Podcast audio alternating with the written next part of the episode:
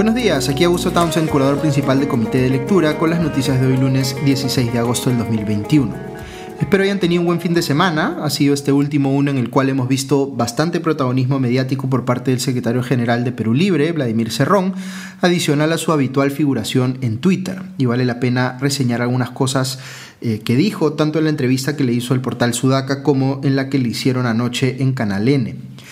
Eh, ha tratado Cerrón, por supuesto, de salir a decir que él en realidad no tiene el poder que se le atribuye sobre el gobierno de Pedro Castillo. Afirma que eh, su partido, Perú Libre, tiene solo dos eh, ministros de los 19 en total que hay en el gabinete, que Castillo le ha dado varios ministerios a los aliados de Perú Libre, es decir, al Frente Amplio, a Nuevo Perú, a Runa, y que la mitad del gabinete está compuesta por invitados del propio Castillo menciona que la propuesta original de Perú Libre para el premierato fue Roger Nájar, pero este dio un paso al costado cuando lo empezaron a cuestionar.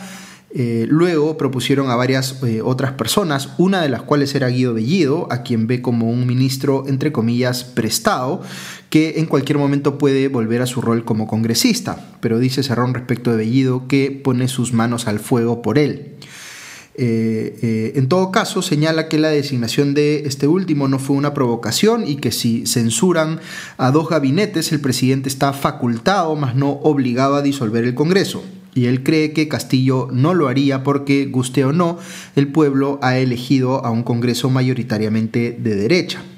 Lo que dice aquí Cerrón es cierto, pero habría que ver eh, cuánta credibilidad puede tener cuando ya en campaña él mismo ha señalado que ese es el camino eh, para precipitar un cambio de constitución vía asamblea constituyente. De modo que esto podría ser interpretado como si Cerrón quisiera disminuir la percepción de riesgo de censurar a un gabinete, a este primer gabinete de Bellido, por ejemplo, lo cual podría ser parte de su estrategia política. Eh, él mismo reconoce que, contrario a lo que anunció Pedro Castillo en su mensaje de 28 de julio, el partido sí está haciendo el ejercicio de buscar firmas para pedir un referéndum que permita cambiar la constitución, lo cual es un camino inconstitucional. Si realmente respetase eh, Cerrón a este Congreso, como ha querido decir en sus últimas entrevistas, ¿por qué no reconoce entonces su facultad legítima de ser el canal apropiado para cualquier reforma constitucional? Pues porque ahí ya no conviene a sus propósitos. Adicionalmente a esto, ha dicho Cerrón que, abro comillas, Pedro Castillo no es subordinado mío ni yo subordinado de Pedro Castillo. Cierro comillas, que el gobierno puede tomar alguna de las opciones programáticas que ellos sugieren como partido o descartarlas. Eh, dijo en ese sentido que, abro comillas, no me siento integrado al gobierno, pero sí soy amigo del gobierno. Puedo sugerir al gobierno, puedo criticar, puedo rectificar al gobierno y ellos tienen todo el derecho de hacerlo conmigo. Cierro comillas. Es bien interesante la interpretación que le da eh, Cerrón a aquella eh, frase de Castillo en el sentido que eh, él no lo, o a él no lo verán, entre comillas, ni de portero en el gobierno. Aquí cita una, un pasaje bíblico que presenta a Jesús como el camino o el portero, si se quiere, de quienes quieren entrar al cielo, como si Castillo siempre hubiese querido dar a entender que en realidad Cerrón es el camino. Eh, aquí solo cabe contemplar lo desproporcionado que es el sentido de importancia que tiene Cerrón respecto de sí mismo, aunque luego él mismo reconoce que tuvo que ir a hablar con sus militantes en Puno y con los miembros de la bancada más vinculados al partido para eh, hacerles entender que eh, aquella frase de Castillo y otros comentarios también, digamos, eran realmente parte del juego político, del zigzag político, dice Cerrón, y que había que dejarlos pasar. Lo que sí queda claro es que Cerrón se siente un guardián del plan de gobierno de Perú Libre, del plan original, que llevaba pues una foto suya en la portada. Eh, en su opinión, Castillo tiene que, eh, entre comillas, morir en el intento de cumplir sus promesas de campaña, entre ellas convocar a una asamblea constituyente, renegociar los contratos que consideran lesivos para el Estado y tomar control de los recursos naturales. Cuando habla de temas económicos, para explicar lo que está pasando con el dólar, por ejemplo, o con los precios en el mercado local, Cerrón muestra pues que no tiene un entendimiento básico de economía. Da eh, a entender que la sola presencia de Julio Velarde en el BCR debería controlar el dólar, como si el BCR fuese pues eh, omnipotente. Dicho ese paso, dice que fue él quien propuso que Velarde se quedara en el cargo. La entrevista con eh, Canal N señala que el Estado debe controlar los precios si es que estos, entre comillas, dañan al pueblo. Cuando un precio, entre comillas, daña al pueblo? Pues vaya uno a saber. Probablemente el Premier Bellido recomendaría una comisión para averiguarlo, pero ya sabemos por la historia económica qué ocurre cuando los gobiernos eh, ponen a una comisión o a un comité decidiendo cuánto deberían cobrar los agentes económicos por sus productos, en lugar de dejar que esto se defina por la oferta y demanda en el mercado. Por otro lado, Cerrón menciona que le hubiera gustado que lo nombren eh, canciller de este gobierno para, entre comillas, desligar a nuestro país de una dependencia neocolonial que se ve a todo nivel. Interesante dependencia esa que eh, nos permite ser un país que ha diversificado exitosamente a sus socios comerciales y que tiene tratados de libre comercio con la gran mayoría de estos. Dicho de otro modo, eh, no sé de dónde podría, eh, digamos, desprenderse esa supuesta dependencia cuando uno ve al menos la balanza comercial peruana. Es decir, nuevamente en temas económicos y particularmente en lo que respecta a comercio internacional, Cerrón pues se maneja con enorme desconocimiento y solo repite dogmáticamente teorías de conspiración que no tienen base real. Sobre Héctor Béjar, eh, actual canciller, dice que valora que haya sido designado en el cargo, que hay que, entre comillas, respetar su hipótesis absolutamente delirante de que Sendero Luminoso fue una creación de la CIA. Dice que discrepa con Béjar en cuanto a amnistiar a Abimael Guzmán, sin embargo, sobre el indulto Antaurumala señala que, abro comillas, si lo ha prometido el presidente Pedro Castillo, debe cumplirlo, cierro comillas. Sobre su eh, amigo Evo Morales, niega que sea asesor del gobierno, pero afirma que a este último nadie lo ha cuestionado por los resultados de su gobierno, sino solo por su intención de perpetuarse en el poder. Como si esto último no fuese suficientemente malo, habría que añadir que Cerrón está mintiendo acá porque es completamente falso que no haya un cuestionamiento a los resultados que ha traído la demagogia de Morales en el gobierno boliviano, en términos de, por ejemplo, sostenibilidad fiscal. Otra cosa es que Cerrón no quiera verlo o que no se informe de quienes no piensan igual que él. Finalmente dijo que, eh, entre comillas, si se dan las condiciones, postulará la presidencia eh, en el año 2026, como si esto fuese pues a estas alturas sorpresa para alguien. Y claro, también aprovecha para victimizarse. Dice de forma genérica que las denuncias en su, contra son, entre comillas, la demostración de la franca persecución política que hay en el país. Dice que si estuviéramos en los 80 ya estaría con un balazo en la nuca. Aquí sí creo que las entrevistas que le hicieron a Cerrón debieron haber profundizado un poco más. Cerrón está sentenciado por negociación incompatible. Hay amplia evidencia de que durante su gestión como gobernador regional de Junín hubo una mafia de sobornos a cambio de brevetes que algunos dirán que ocurre en varios lugares del país, pero eso no excusa en ningún caso que haya ocurrido en Junín bajo su gobierno. Hay muchas preguntas que hacerle sobre los movimientos bancarios de cifras bastante elevadas que ha hecho, que no se eh, ajustan pues a los ingresos que uno podría esperar de un servidor público. Y hay por supuesto mucho que preguntarle sobre su gestión en Junín y la enorme incompetencia que evidenció, que es pues un antecedente bastante claro de lo que estamos viendo ahora en el gobierno de Castillo. En fin, otro que estaba eh, también en medios eh, este último fin de semana es el ministro Bellido. Eh, dijo, por ejemplo, que ante una tercera ola de la pandemia, producto de la variante Delta, no tienen como objetivo volver a una situación de confinamiento obligatorio. Pero aquí se percibe una contradicción con las declaraciones del ministro de Salud, Hernando Ceballos, que sí pareciera que está preparando la opinión pública para ello, pues a su juicio ya se inició esa tercera ola y sus comentarios al respecto suelen ser bien pesimistas. Eh, lo que sí señaló Bellido es que se está alistando la entrega de un bono de 350 soles a personas en situación de vulnerabilidad, es decir, ya no por familia, sino por individuo, y considerando como beneficiarios a quienes ganan menos de 3.500 mensuales. Ese bono se justificaría precisamente si es que hubiese un nuevo confinamiento.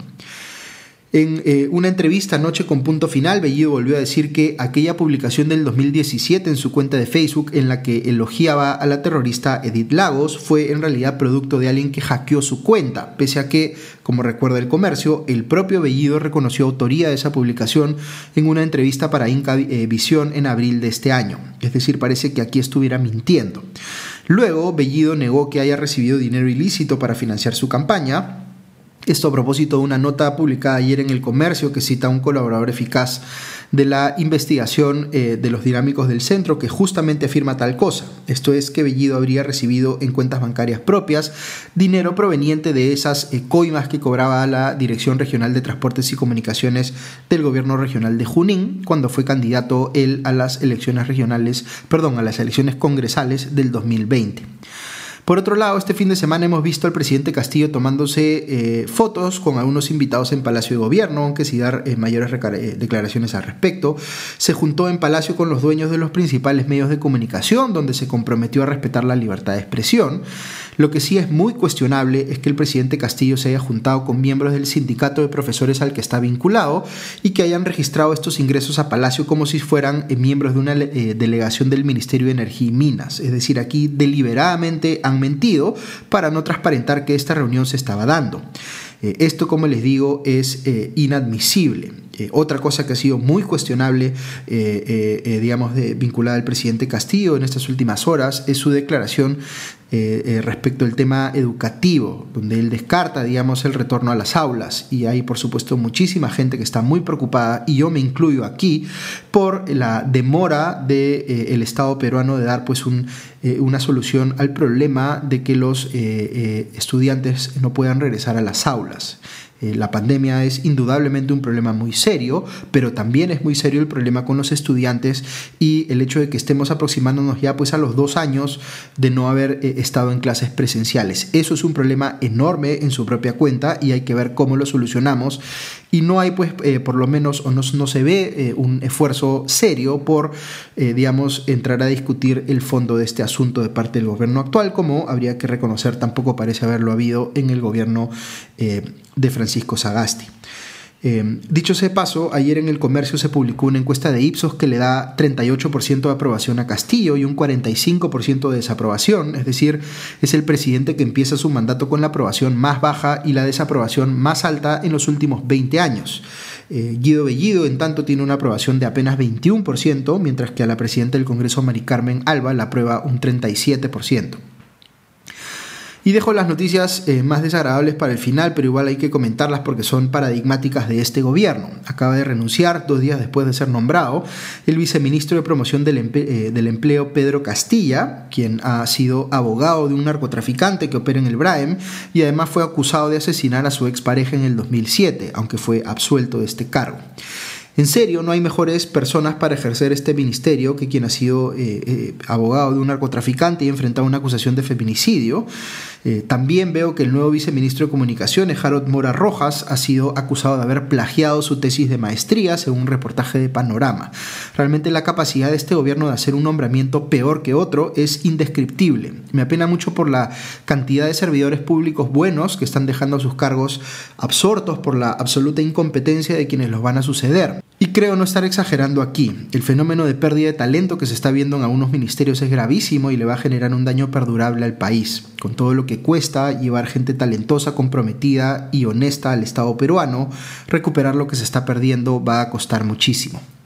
Les comento rápidamente algunas cosas del plano internacional. Eh, lo más eh, eh, notorio, digamos, de estos últimos días es que los talibanes finalmente capturaron Kabul, la capital de Afganistán, luego de que el presidente Ghani fugara del país ha sido impresionante ver las imágenes del aeropuerto de Kabul lleno de gente tratando de subirse como sea a cualquier avión para salir del país. Gente tratando de aferrarse a una eh, aeronave, a las llantas, literalmente cuando esta ya estaba en pleno despegue. Varias personas fallecieron en el aeropuerto, según leo en el Financial Times. Estas imágenes trajeron recuerdos de lo que ocurrió en Saigón eh, eh, al final de la guerra de Vietnam.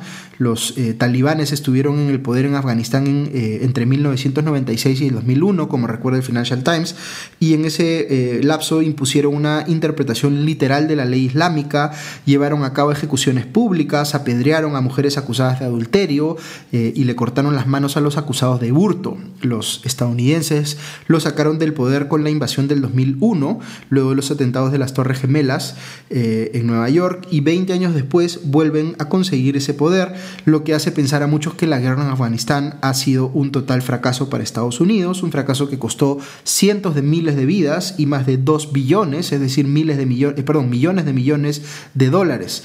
Los talibanes dicen ahora que eh, se han moderado y algunos países se alistan ya para reconocerlos como nuevo gobierno, pero la verdad es que la cosa pinta muy mal. No hay como ser optimista si tu país es capturado por una milicia integrista, sobre todo si eres una mujer educada.